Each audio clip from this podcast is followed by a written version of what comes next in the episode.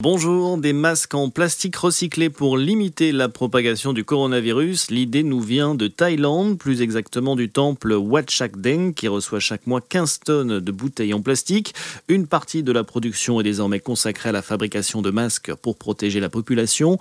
Alors concrètement, les moines aidés par des bénévoles extraient les fibres synthétiques des bouteilles puis les tissent avec du coton pour confectionner des masques en tissu couleur safran.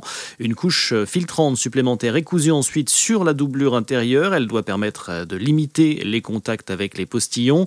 Sur chaque masque, on peut lire également une prière bouddhiste. Connaître le problème, c'est trouver un moyen de mettre fin à la souffrance.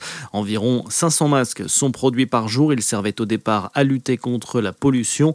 Mais depuis l'arrivée massive de l'épidémie en Chine, eh bien, la lutte contre le coronavirus est devenue la priorité. Il faut savoir que la Thaïlande est d'ailleurs actuellement l'un des pays où le nombre de cas d'infection par le Covid-19 est le plus élevé en Asie du Sud-Est. Par exemple, le week-end dernier, le nombre d'infections a doublé dans le pays. En début de semaine, pour empêcher l'épidémie de se diffuser, le ministre thaïlandais de l'Intérieur a donc décidé la fermeture de toutes les entrées de cinq provinces proches de Bangkok, une mégalopole de près de 10 millions d'habitants, on le rappelle. Là-bas, les écoles, centres commerciaux, bars et tous les lieux de divertissement resteront fermés au moins jusqu'au 12 avril.